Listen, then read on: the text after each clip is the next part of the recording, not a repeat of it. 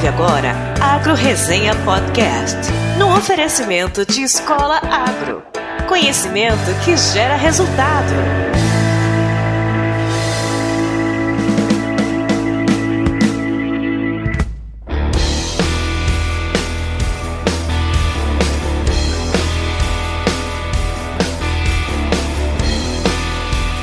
Olá pessoal, aqui quem fala é o Paulo Ozaki. Seja bem-vindo ou bem-vinda a mais um episódio do Agro Resenha. Como você sabe, a porteira desse podcast não tem tramela para quem busca se informar sobre assuntos ligados ao agronegócio.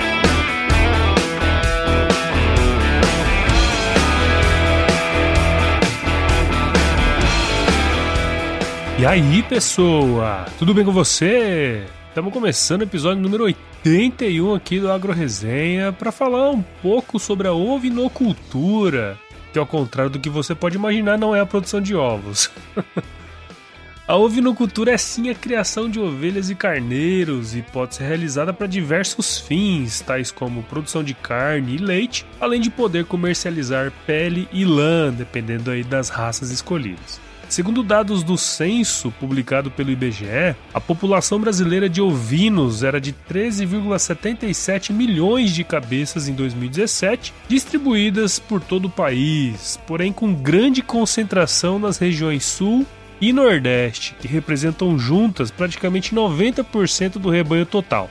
Em linhas gerais, a criação ovina no Sul é baseada em animais de raças de carne, laneiras, que são a produção de lã, e mistas, que são mais adaptadas ao clima subtropical, onde se obtém produtos como lã e carne. Já na região Nordeste, os ovinos pertencem às raças deslanadas, mais adaptadas ao clima tropical, apresentando maior rusticidade, tendo como principal objetivo a produção de carne e peles. Segundo a Associação Brasileira de Ovinos, dentre todo o rebanho de seus associados, existem registradas 28 raças para produzir esta gama de produtos.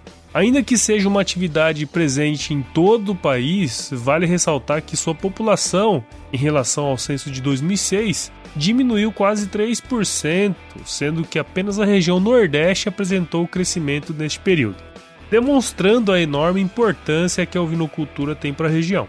Muitas são as explicações para esse recuo, e a primeira, e a que mais impactou no passado, diz respeito à introdução da lã sintética na década de 90, que substituiu a lã produzida por ovelhas e reduziu muito seu preço, desestimulando a criação dos animais, principalmente lá no sul.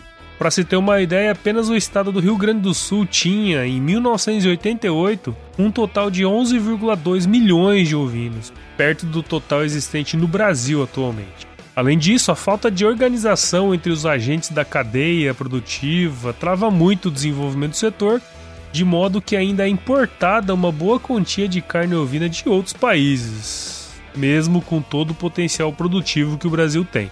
Enfim, como eu falei agora, existe muito potencial para a produção no Brasil e a carne ovina é uma das mais consumidas no mundo e também é uma grande oportunidade aqui para gente. Além disso, a gente tem muitos produtores por aqui que podem ajudar a alavancar o setor e um deles eu trouxe aqui para bater um papo, que é o Guilherme Távora, ovinocultor lá no estado de Goiás. Eu tenho certeza que se você escutar esse episódio até o fim, você vai aprender um monte de coisa, porque eu aprendi também. Então não sai daí. Mas antes de falar com o Guilherme, eu quero agradecer aos padrinhos e madrinhas do podcast. Palmas para eles. Com o suporte dessa galera, eu posso continuar entregando conteúdo de qualidade e relevante para você que está aí me escutando. Para conhecer os planos, bem como os valores, acesse www.agroresenha.com.br barra contribua e escolha o seu. Também quero agradecer ao mais novo membro do nosso site, que é o Caio Isaías. Muito obrigado, Caio. Agora que você está inscrito no site, todas as atualizações do podcast irão diretamente para o seu e-mail. E se você que está me escutando ainda não sabe o que é um podcast, entra no nosso site www.agroresenha.com.br e se torne um membro. Para assinar o podcast é muito simples, você pode acessar o iTunes, Spotify, SoundCloud ou baixar um agregador de podcasts tanto na Play Store como na Apple Store.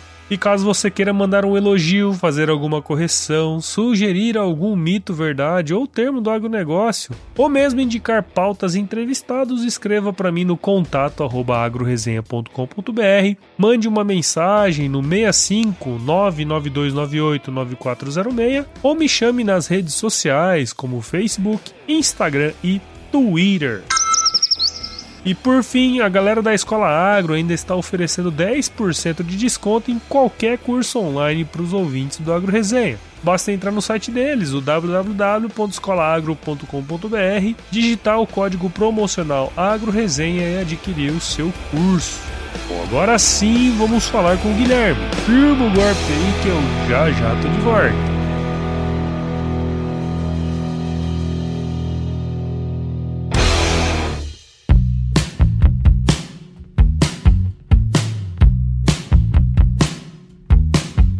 Bom, pessoal, tô aqui de volta para falar com o Guilherme Távora, que além de ser padrinho aqui do podcast, é ovinocultor lá no estado de Goiás, produzindo animais da raça Dorper. Bom, Guilherme é formado em Direito pelo CEUB e pós-graduado em Direito Penal. Olha só que coisa, hein? Vamos ver qual que é essa história aí.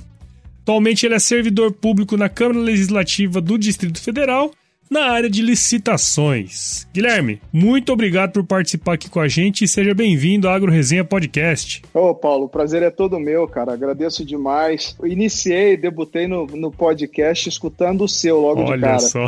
E aí o trem virou, cara. Só que eu não consigo ir para outro, só fico no seu. Tô sempre fiel até agora. Ó, assim que é bom, né? Não, mas é sério, parabéns pela qualidade. É, depois de escutar os seus, eu fui para outros podcasts Legal. e escutei outros tipos também, né? Outras Sim. linguagens e, cara, a gente volta sempre pro seu. É referência. Que bom, cara, que bom. Não, e, e esse é um dos objetivos, né, Guilherme? Assim, na verdade, é trazer o podcast à tona, né? Escutar o meu é legal também, mas tem outros muito bons que eu acho que vale a pena dar uma mergulhada igual você tá fazendo. É Legal, cara. Obrigado. É, é muito bacana, né? Você vai pro trabalho escutando uma coisa diferente, Isso, não é. coloca no rádio, escuta só coisa chata, desgraça. Né? Não, a gente entra no podcast, vê você fala com essas tiradas engraçadas e, e é muito bacana, eu tô gostando muito. Bom demais, cara. Legal. Então, vamos falar sobre você aí, cara. Pra gente começar, Bora. conta um pouquinho da sua história pra gente, cara. Eu sou uma mistura de tudo, né? Assim, porque a, a minha família materna é do Amazonas, é de Olha. Manaus. O meu avô, por parte de pai, nasceu em Pernambuco. A minha avó já nasceu no Rio Grande do Sul, em Pelotas. Vote. E meu pai nasceu no Rio de Janeiro. É. Aí meu pai e minha mãe se encontraram em Brasília e, e nasceu o Guilherminho aqui. Rapaz, você é o típico Ah. brasileiro mesmo, né? É o típico brasiliense, né? Brasília tem muito É, disso, verdade. né? Muita gente de todos os lugares. E acabou miscigenando bastante. É, os É, candangos, aí- né, na época do Os Juscelino. candangos é, que vieram para construir Brasília e é, é uma cidade maravilhosa. Eu, eu sou muito suspeito para falar de Brasília, né? A gente tirando aquele miolo ali que todo mundo fala mal, É. o resto é bem bacana. Como diriam os outros, né? Brasília é ótimo, dura é a turma que vocês mandam pra cá, né?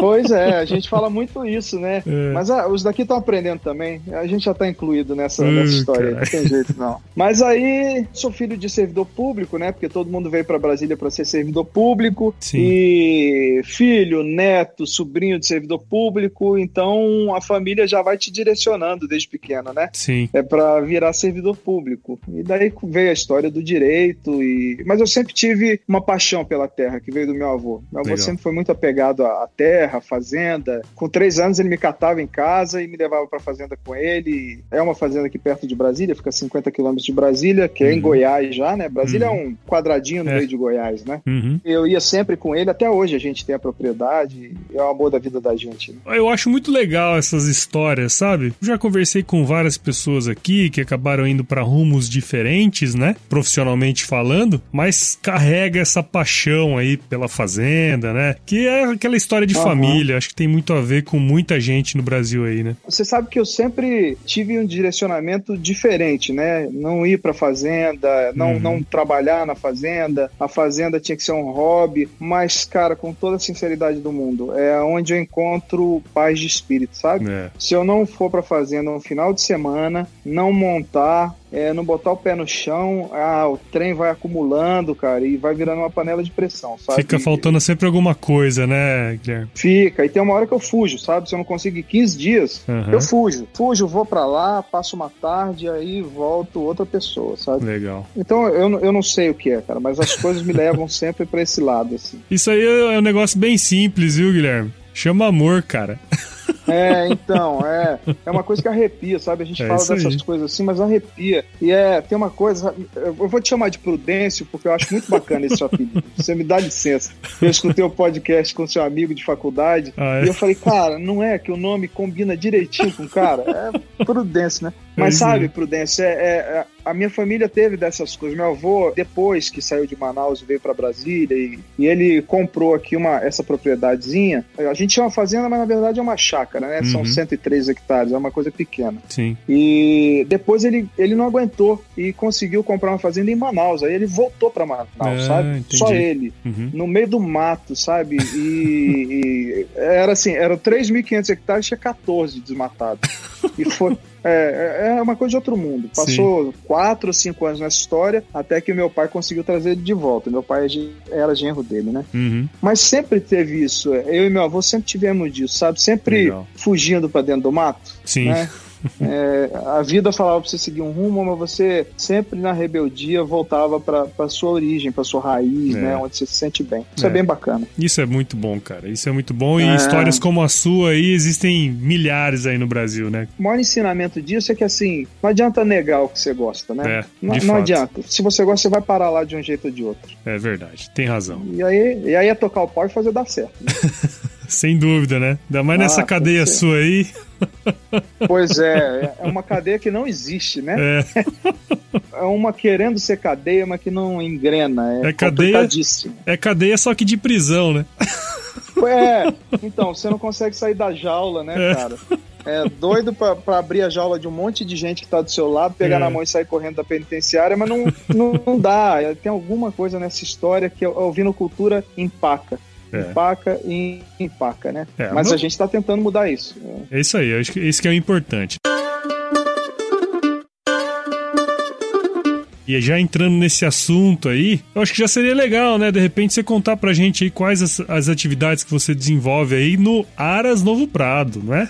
Isso. Lá a gente, há quase 30 anos, a gente cria cavalo árabe, né? Uhum. É uma coisa que começou comigo, eu sempre gostei muito de cavalo. É, acabamos adquirindo uns cavalos em São Paulo. Meu pai não deixava ter cavalo, aquela história. Onde é faz xixi não cresce mato. É, sim. Meu pai gostava muito de, de vaca, de leite, essas coisas. Que dá até arrepio quando você fala nelas, né? Pô, pois é. Ninguém então, gosta aí, de tirar leite. Numa de, num desses sobressaltos, é, ele perdeu o rebanho, ele vendeu para um cara e tomou um tombo e Ixi. aí ficou a fazenda abandonada três anos, ele muito chateado. Uhum. E ele sempre me falou: olha, é, não compre cavalo de raça, não compre nada que você não consiga pagar parcelado até você passar no concurso público. Aí, ó, a história do servidor público, né? é. Cara, eu passei no concurso público em abril de 93, eu fui, 95 eu fui chamado. Uhum. No mesmo abril de 95 teve uma exposição em Brasília e aí tava tendo um leilão de cavalo árabe. Eu entrei e comprei meu cavalo. Já podia parcelar, uhum. meti o pau. O cavalo árabe já tava em baixa, não era aquele preço astronômico de antigamente. Sim. E aí eu comprei esse primeiro cavalo, o cara fez amizade comigo, um, de Birigui, um amigo meu de lá, virou um amigo do meu pai, me deu uma fita e falou: Ó, oh, vende esses cavalos para mim aí, tô precisando. Ele também tava parando com a criação dele em Birigui, porque ele tava precisando assumir a empresa do pai. Uhum. Pô, vende para mim aí, eu te dou uma comissão. E, cara, eu não sabia sabia nada de cavalo de raça, tinha paixão, mas não sabia nada. Uhum. Eu vendi uma carreta de cavalo árabe Brasil, sabe? Sem saber nada de cavalo. Não sabia nada, mas tinha muito amigo. Uhum. É, eu já tava começando a fazer enduro, mas não, não tinha cavalo. Tinha o um manga larga machador que eu fazia e tal, uhum. mas não era árabe, que Sim. o cavalo de hoje do enduro é o cavalo árabe, né? E aí ele deixou uma fita de vídeo. Meu pai chegou de viagem, viu a fita em cima da televisão, botou no vídeo cassete e ele conta, cara, que ele passou três dias, ele acordava, botava a fita, tirava, acordava, botava a fita. Passava passava o dia, durante o dia ele botava fita, ele já estava aposentado nessa época. Uhum. Meu pai foi lá em Birigui, cara, comprou quase tudo e trouxe para Brasília. A gente não tinha um pé de grama para cavalo, era no... tudo braquiária. Caramba. Ah, não, você não tem ideia do que, que foi o PT. E aí a gente começou no, no cavalo árabe e no enduro, graças a Deus tudo deu muito certo. Hoje a gente tem uma criação, uma boa criação, né? uma criação uhum. grande, né? Porque nossos recursos são limitados, mas a gente, graças a Deus, enveredou com, sempre com a ajuda de amigos, isso é muito importante na atividade da gente. Uhum. A gente enveredou e foi bem. Legal. E aí, a coisa de 10 anos, eu comecei a gostar de Dorper, né? De ovinos, mais especificamente da raça Dorper. Sim. Sempre achei muito interessante, comecei a ler a história, fiquei fascinado. Mas também era muito caro antes. Uhum. E, e, aquela coisa, pô, eu não vou pagar tanto por uma ovelha que eu não sei cuidar, vai morrer em casa, é um bicho melindroso, né? Uhum. E, bom, até o dia que eu abri a internet, cara, e tava num leilão virtual lá na, na, no, no, site aí da internet. Aí eu fui, dei um lance, comprei a ovelha. Aí começou a segunda paixão da minha vida, né? Uhum. Aí começamos a criar, né? Criamos a coisa de cinco anos, efetivamente a gente cria, e parece que o trem agora entrou num trio bom. Legal. Tá, tá, tá num, num negócio bacana. Chique. E aí a ovelha ovelha trouxe pra gente a lavoura, que também já tá virando uma outra paixão. E, e por aí vai. À medida que você vai. É, à medida que você vai uh, aumentando o seu conhecimento, você vai vendo que você precisa de mais coisa, né? de mais coisa, cara. E é, e é muito bacana, assim, você ver que isso eu converso muito lá na fazenda com os meninos, que é o Luiz, o Silas e o Mauricinho que me ajudam lá. Uhum. Eu converso muito coisa assim, ninguém é uma ilha, sabe? Eu, eu, eu escuto isso e eu levo isso pra minha vida. Preciso dos caras, quando eu precisei é, botar comida na boca dos bichos, que de fato eu vi que precisava, que não tinha jeito. Eu lembrei do Alex, que é um agrônomo que dá assessoria lá pra gente, que é um cara sensacional. Então eu não faria absolutamente nada disso sozinho, sabe? Sem dúvida. Não tem jeito. E, e, a gente precisa, na vida, ter essa consciência, sabe? De que, pô, você precisa dar a mão pro cara que tá ao teu lado e falar, vambora nessa, topa, vamos, vamos. Seja ele quem for, o técnico, o colaborador, o teu pai, você, o teu filho. Tem que estar tá todo mundo engrenado no projeto, senão não vai não, cara. É isso aí. Não, não vai. E aquela história, né, Guilherme? Quanto mais você divide, mais se aumenta, né? É? Muito mais. É, olha, essa lei, cara. Essa lei que me ensinou foi o Alex. O Alex falou isso pra mim, ó. O negócio é o seguinte: eu trabalho para você, mas tem que ser do meu jeito. Eu já falei, tá bom, patrãozinho, então vambora. E tocamos o pau. E ele me falou isso, ó. O esquema aqui é dividir. E tem dado super certo, sabe, Prudência? Eu, eu tô muito feliz, cara. Muito feliz mesmo. Legal, cara. Muito bom. E aí, então vamos entrar um pouquinho assim na parte técnica e não muito, né? Mas até porque o objetivo aí é a turma procurar um pouquinho mais sobre sobre isso, é só dar aquele, aquela instigada, né? Mas eu acredito que a maioria da turma aqui não deve entender como que é produzir ovinos, cara. Teria como você explicar aí como que funciona seu sistema de produção pra gente? É, me perdoem aí os agrônomos e veterinários se eu falar besteira, tá bom? Então, não é minha área, eu só sou um apaixonado. Bom, eu, eu para te falar a verdade, eu estudo, eu leio muita coisa sobre ovinocultura uhum. é, e produção de leite, que eu acho que tá muito relacionado à ovinocultura, é. sabe? É, um negócio mais precisa... junto, né? Assim, o dia a dia, né? Muito, e, e, e, são ruminantes, e uma coisa leva a outra e tal. E, bom, também tem o veterinário lá que ajuda a gente, que é o Fábio Ximenes, aqui de Brasília. Uhum. E, mas assim, é, o Fábio já criava ovelha, é um outro apaixonado por Dorper, o Fábio Ximenes, que é o veterinário. Uhum. E ele me apresentou o Dorper assim, de perto, me levou num dia de campo lá na fazenda dele, e aí eu olhei e falei, ah, gostei do negócio, vou me preparar para isso, né? Uhum. Ah, aí, é, as opções que você tem, tem hoje são é, ovinocultura de corte, que vai te demandar aí um número maior de matrizes, de 500, 300 matrizes para frente. Uhum. E aí a gente tocou naquela história da cadeia, e, e, a cadeia realmente ela, ela não é ela não é atrativa para quem quer começar. Papo reto mesmo, eu acho que é, a ovinocultura precisa de investidores que venham da bovinocultura, uhum. sabe? Pessoas com know-how e que falem assim, ó, para tocar um negócio aqui nem gente grande, não é? Porque o gado é assim no Brasil. Os caras meteram a mão na massa, arregaçaram a mão e falaram, vamos embora tocar como gente grande. É isso aí. E hoje, e hoje a gente é o que é por isso. Com certeza. A ovinocultura precisa de gente assim, de investidor sabe? Uhum. É mais ou menos que nem aplicativo, né? É uma coisa que ninguém sabe, o cara chega para você e fala: Ó, oh, tem isso aqui pra você investir, topa, vamos junto? É isso aí, cara. Não, não, não tem muito pra onde fugir, né? E, e tem outra. É. E é uma produção que ela é tão melindrosa ali no dia a dia que precisa desse acompanhamento de perto, né, cara? Igual você tá falando aí. Precisa. Seria muito bacana se a gente conseguisse estar dentro todo dia na criação, sabe? É um uhum. sonho meu. Eu torço pro dia me aposentar e entrar na, na criação e estar tá lá todo dia. Uhum. Ao mesmo tempo que é melindrosa,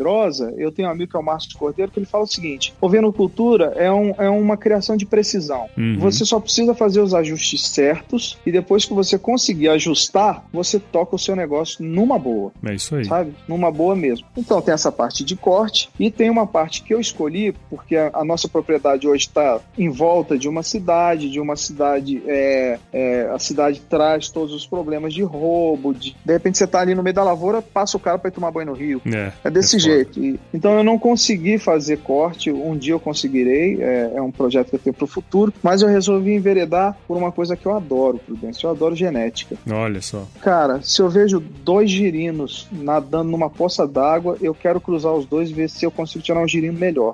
Sabe? É. Sim periquito, que você pensar, coelho, tudo isso, cachorro, eu, eu adoro, sabe? Legal. E, e, eu gosto de criar e ver nascer. Uhum. E aí eu falei, não, vou brincar, vou nessa brincadeira. O Márcio Cordeiro era um amigo meu que já era do cavalo árabe, que parou de criar. E aí eu liguei para ele e falei, bicho, como é que isso funciona? Aí ele falou, assim, assim, assim. Aí eu falei, ah, vou entrar na brincadeira. Uhum. Aí a gente começou a brincar mais sério de genética, né? Hoje a gente tem um plantel muito bom, é, os resultados estão vindo. A, as pessoas precisam entender também também, quem quer entrar na, na ovinocultura é interessante, que é aquele cara que fala, ah, eu tenho uma chacrinha ali, eu quero comer um, uma ovelha de vez em quando, um cordeirinho de vez em quando, então, pô, me vende aí 10 ovelhas Dorper e um macho. Eu falo, não vou te vender, né? Não, o propósito não é esse, é. Claro. Mas você tem que aprender a mexer, é o tal do ajuste, né? O cara e quer começar depois... pelo final, né, meu?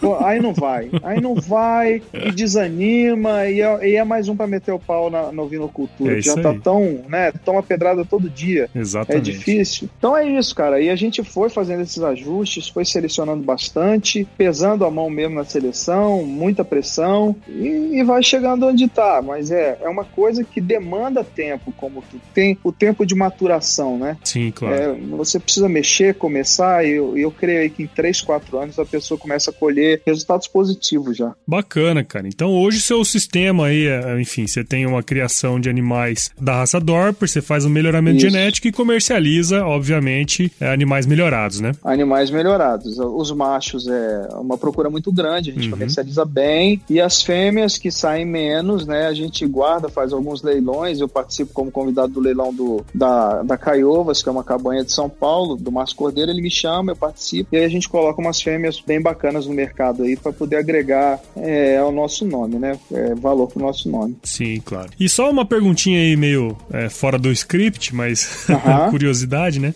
Como que funciona? É, você é, tem pastagem, né? É, faz Isso. alguma suplementação também. Como é que é o seu sistema mesmo no dia a dia, vamos dizer assim? Por causa do problema de roubos lá na, na propriedade, uhum. É, que a gente tem roubos de tudo quanto é jeito, tinha, né? Sim. De tudo quanto é jeito, é, eu peguei as baias do, dos cavalos, diminuí. Isso é uma parte da história que eu não contei. Um dia a gente tinha coisa de 60, 70 animais, mas eu falei, não aguento mais.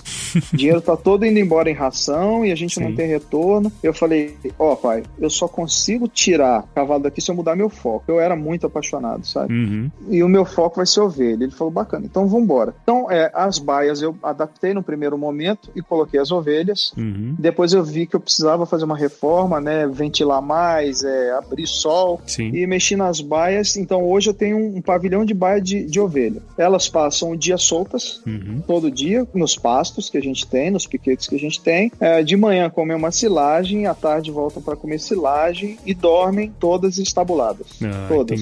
Né? Então vamos dizer que seja um semi-confinamento aí, né? Sim. Dormem, sim. passam a noite. Meus reprodutores trabalham à noite nas ovelhas e durante o dia eu deixo num piquete bem bacana, assim, um hotel cinco estrelas para eles descansarem e à noite trabalharem. Pra trabalhar, né, né, cara? Tem que trabalhar, né, cara?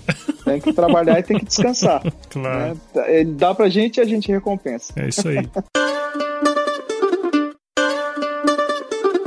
Puta, mas você levantou uma seara aí que, puta, é, é foda, cara. A gente, ah. mesmo aqui em Mato Grosso, a gente tem bastante problema com roubo em propriedade rural também, né, cara? E é muitas vezes a gente quer fazer o melhor e tem problemas externos que não deixam a gente crescer, né, cara? Isso é uma coisa impressionante. Eu tenho roubo de tudo, Prudência. Eu tenho roubo de arame na Nossa, cerca, sabe? Foda, né, cara? Porque hoje eles estão invadindo tudo em volta da propriedade. É era um loteamento antigo, uhum. as pessoas largaram, não tomaram conta, lotezinhos pequenos em volta. Então todo mundo está invadindo e eles precisam de arame. Eles vão, eles vão lá na cerca de casa e recorrem à cerca de casa para pegar o arame. Sim. Então eu tenho isso, tenho gente atravessando a fazenda para tomar banho num, num córrego que passa é vida com a fazenda. Tem gente que vai em casa para pegar uma frutinha ou outra. Meu avô gostava muito de fruta e era do Amazonas, ele fez um pomar imenso na, do lado dele da fazenda lá uhum. e, e ele faleceu, é, tudo ficou abandonado. Nós tivemos que destruir as casas porque estavam roubando tudo, né? Uhum. Tivemos passar o trator em cima das casas antigas, mas ah, tem as frutas. Então os caras vão lá e se acham no direito de. É, é muito complicado. Você, é, infelizmente, hoje você não tem direito de ter nada. É foda isso aí. É, é uma coisa que me revolta muito isso, sabe? Complicado. Mas a gente tem que entender que o nosso país é um país muito, muito desigual, né? Também. Sim, sim. É,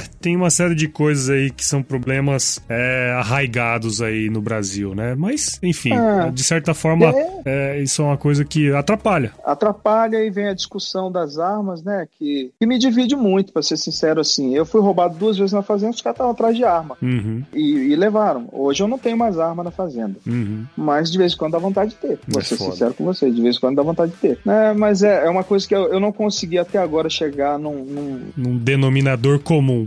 Não tem. Eu vendo uma eu vendo direito, é, é. embora eu tenha feito pós para direito penal, que era uma coisa que me agradava muito, no meio da pós eu, eu cheguei à conclusão de que não era aquilo que eu queria. Sim. Então a gente tem uma vivência com o outro lado, né? E tem muita coisa que precisa ser mudada, né? Desde a colonização, né, cara? Sim, precisa é. ser mudada e não mudou ainda. Ninguém, é. os caras não falam com Pedro Álvares Cabral, pô. Não, e, e, e os caras mandam todo mundo pra cá, né? Em vez de ficar por lá, pô.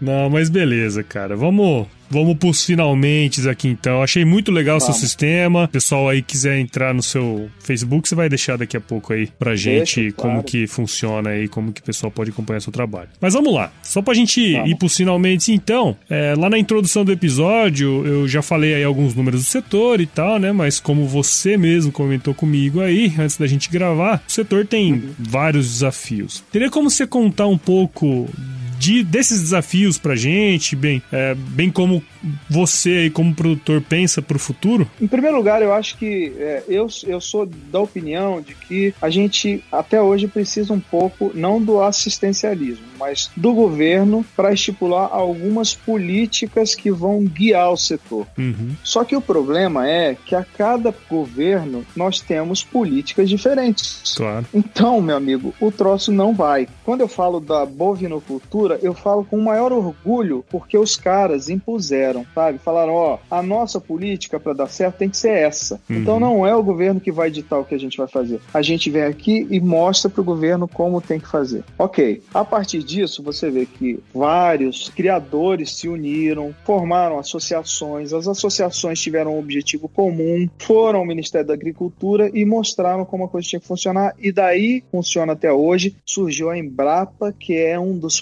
patrimônios desse país. Uhum. A Embrapa é, um, é uma coisa sensacional, cara. Sem dúvida. É uma das nossas bandeiras que a gente tem que levar lá para fora. Falar, ó, eu tenho Embrapa no meu país, você não tem no seu, cara.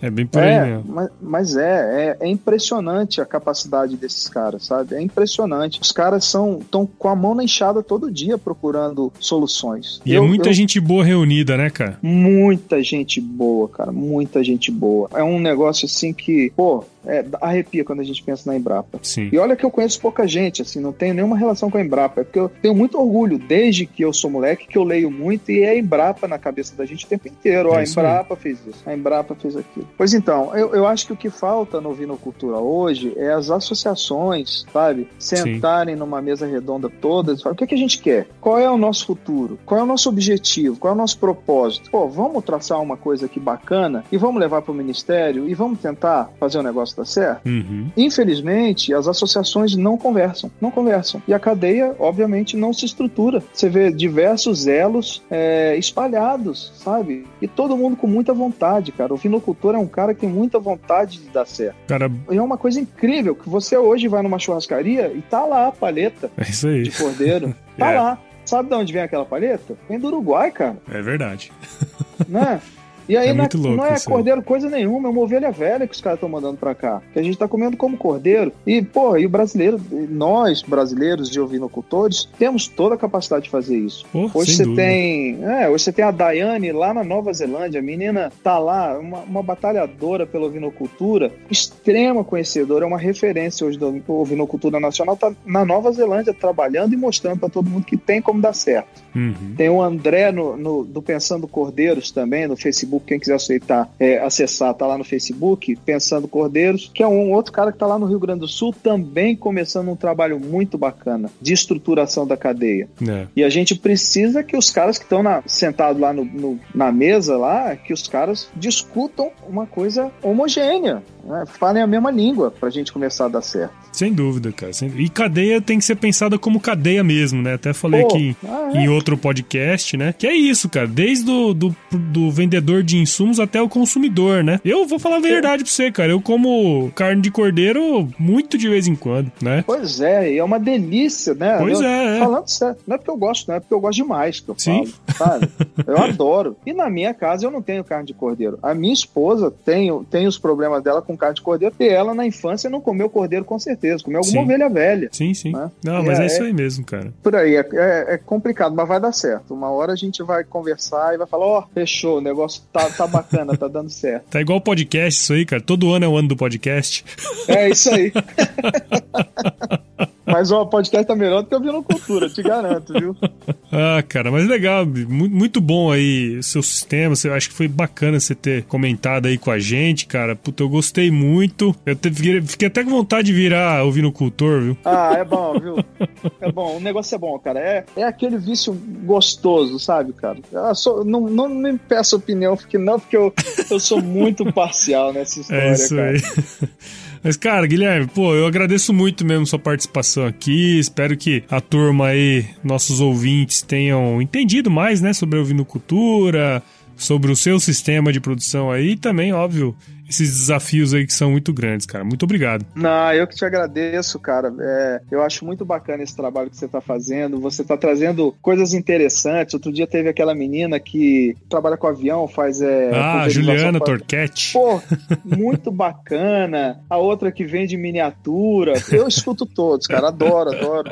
Legal. Essa diversidade do agro é muito bacana. Muito bacana mesmo. Sim, e trazer à luz isso aí, né, cara? Tem muita gente fazendo coisa legal, né? Guilherme. Eu acho que tem mais gente que pode saber dessas coisas, né? Pois é. Mais é, do que propaganda e... na Globo. É. Agro, né? Agro é pop agora, cara. É isso aí, cara. E tem que virar pop, tem que virar pop mesmo, porque essa é a nossa. O Brasil é, é, é feito para isso, pro agro, cara. A gente só precisa descobrir isso. O povo da cidade precisa olhar pro campo e falar assim: ah, dou conta de fazer esse trem aí, vambora também. É isso aí. Tá cara. pau, vambora. É isso aí, é isso aí. É. Muito bom. Então, pra gente encerrar aí, como que a galera aqui do Agro Resenha pode acompanhar seu trabalho? Eu tô lá no Facebook, né? Guilherme Tapajós Távora. Posto lá sempre as coisas daqui de casa, da nossa criação, é, meus descontentamentos, que não são poucos, é, e a gente vai falando um pouco sobre ovinocultura lá. E no Instagram é novo uh, underline Prado ou novo hífen Prado, eu não lembro agora, me perdoa aí, porque eu já sou meio coroa, então não, essas coisas fogem. Tá muita tecnologia pra você. Muita. Quando você falou hang, é, Hangouts, eu falei, caramba, o que, que é isso? Eu descobri já. Cada semana é uma coisa diferente, né? É isso aí. Mas bom demais, cara. Bom demais. Pô, gostei demais do bate-papo aí, ô Guilherme. Eu te agradeço, Prudência. Eu te agradeço, cara. E, cara, acho que agora tá na hora da gente ir pro nosso quiz, né? Bacana. Também é muito bom isso. Bora lá? Bora. Então, voltando aqui pro nosso quiz, queria que você dissesse aí pra gente, ô Guilherme, qual que é a sua música antiga favorita? Cara, eu acordava, até hoje eu lembro que eu acordava para ir pra aula 5 e meia da manhã e escutava uma música chamada Sapato Velho. Você lembra, lembra, naquele tempo eu tinha seus olhos um jeito de herói. Era mais forte e veloz que qualquer mocinho de cowboy. Sapato Velho do, é... do, do, Roupa Nova. É, o Roupa Nova interpretou, mas Isso. é essa música, muito por acaso, é de um parente meu, Paulinho Tapajós. É ele mesmo? escreveu a letra, sabe? Olha é, só, que massa. E é, foi, um, foi uma descoberta assim muito por acaso. E eu acabei encontrando esse cara no Facebook antes dele falecer e virei amigo dele. Eu era muito fã dele. Olha e essa, essa música é tudo para mim, assim. Ela, é, ela me lembra a infância e me lembra hoje hoje, eu e meus filhos, aquela coisa toda. É, é muito linda a música, né? que é, não, a música é muito outras, bonita. né? É, a galera tá escutando aí agora. É linda, cara, é linda. Ixi.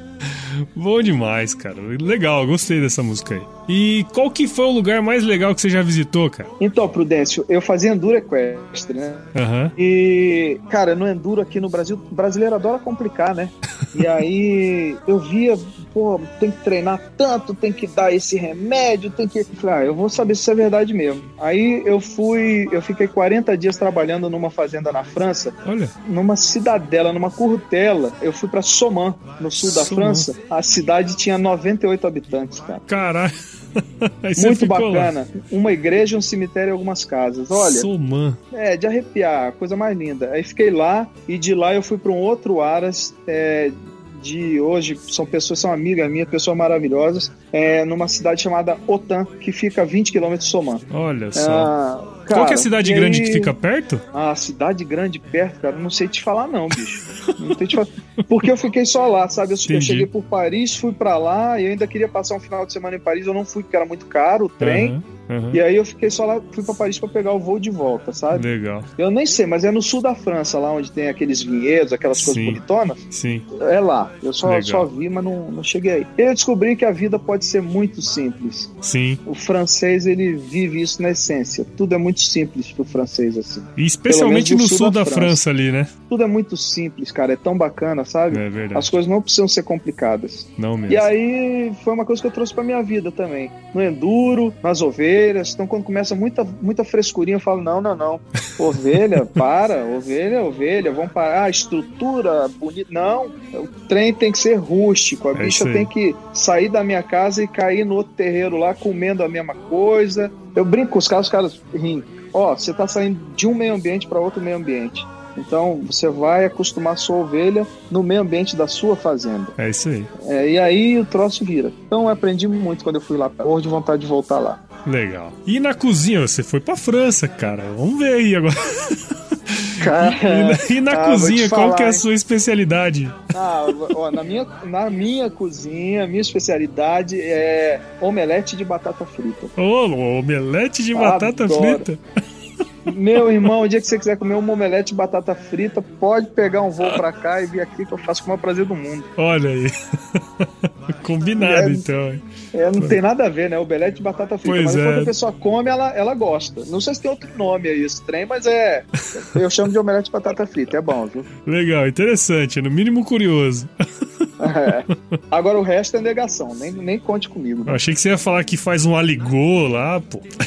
Não, sei nada disso, cara. Cheguei lá, aí os caras, eu falei, eu, eu fui no mercado para comprar, ofereci um churrasco lá para as pessoas que estavam me hospedando, né? Uhum. E aí fui comprar uma picanha. Olha, que idiota, não tem esse corte lá, né, cara? Existe. E aí eu comprei o que dava. É, cheguei lá, fiz e comeram numa boa. Aí acabou a carne, né? Uhum. Era meio caro a carne. Falei, tem o que aí? Ah, tem peito de ganso. Eu falei, desce esse troço aí. Fizemos um churrascão de peito de ganso, cara. Ficou uma delícia. Olha só. É. A gente vai, vai inventando, vai inventando. É isso aí. E, cara, pra gente finalizar, se você se encontrasse com o seu eu de 17 anos hoje, qual que seria o melhor conselho que você se daria? Toda vez que você pergunta isso, eu fico tentando imaginar a minha resposta, sabe, nos seus outros podcasts. Uhum. Ah, eu não sei, é, é, ter coragem, né? Eu não sei se foi no seu podcast que eu. Não, foi no outro podcast que eu escutei, que o cara fala assim que o filtro do sucesso é a coragem, é sabe? É verdade. Para você, se você quer se dar bem na vida com alguma coisa, qualquer coisa, você tem que ter coragem de ousar. Uhum. Coragem vem primeiro. Então eu falaria, ó, moleque, mais coragem, é, menos responsabilidade, porque 17 anos a gente tem que ter o limite da responsabilidade, mas claro. a gente tem que ousar. e aproveite mais os que vão embora mais cedo que você. É, isso, é, isso. essa é uma boa. Essa é uma boa é. mesmo. Isso aí a é, gente às vezes não, não para pra pensar nisso, né, cara? Mas faz uma não, falta danada. É. Eu sinto uma falta medonha do meu avô, que é. foi um, o cara que me botou nisso, e sinto falta de, de um dia ter que sentir falta dos outros. Já me dói um pouco. É. Mas muito bom, cara. Legal. Muito bom esse episódio. Gostei demais. E oh, espero que a turma tenha aprendido aí com você um pouco, né, cara? Ah, ó, se puder me ensinar, eu agradeço. Se ensinar, pra mim tá difícil. Mas é, se, eu, se eu puder aprender com qualquer um, como aprendo aí nos seus podcasts, aprendo sempre. É, a vida é isso, né, cara? A gente nunca é uma ilha mesmo. Exato. A gente tem que estar de mão dada sempre com outra pessoa. Generosidade acima de tudo. E na vida a gente vem para aprender e tentar fazer o bem, né? Pra tentar é melhorar, aí. porque da próxima vez que voltar, tem que estar tá melhor, né? tem que estar tá melhor, exatamente. Então é. eu vou te ensinar, cara, uma coisa muito importante na agronomia. Manda. Se chover, não precisa molhar a horta, tá? É isso aí. Beleza, meu. Muito bom, cara. você me calçar, eu aqueço o frio dos seus pés.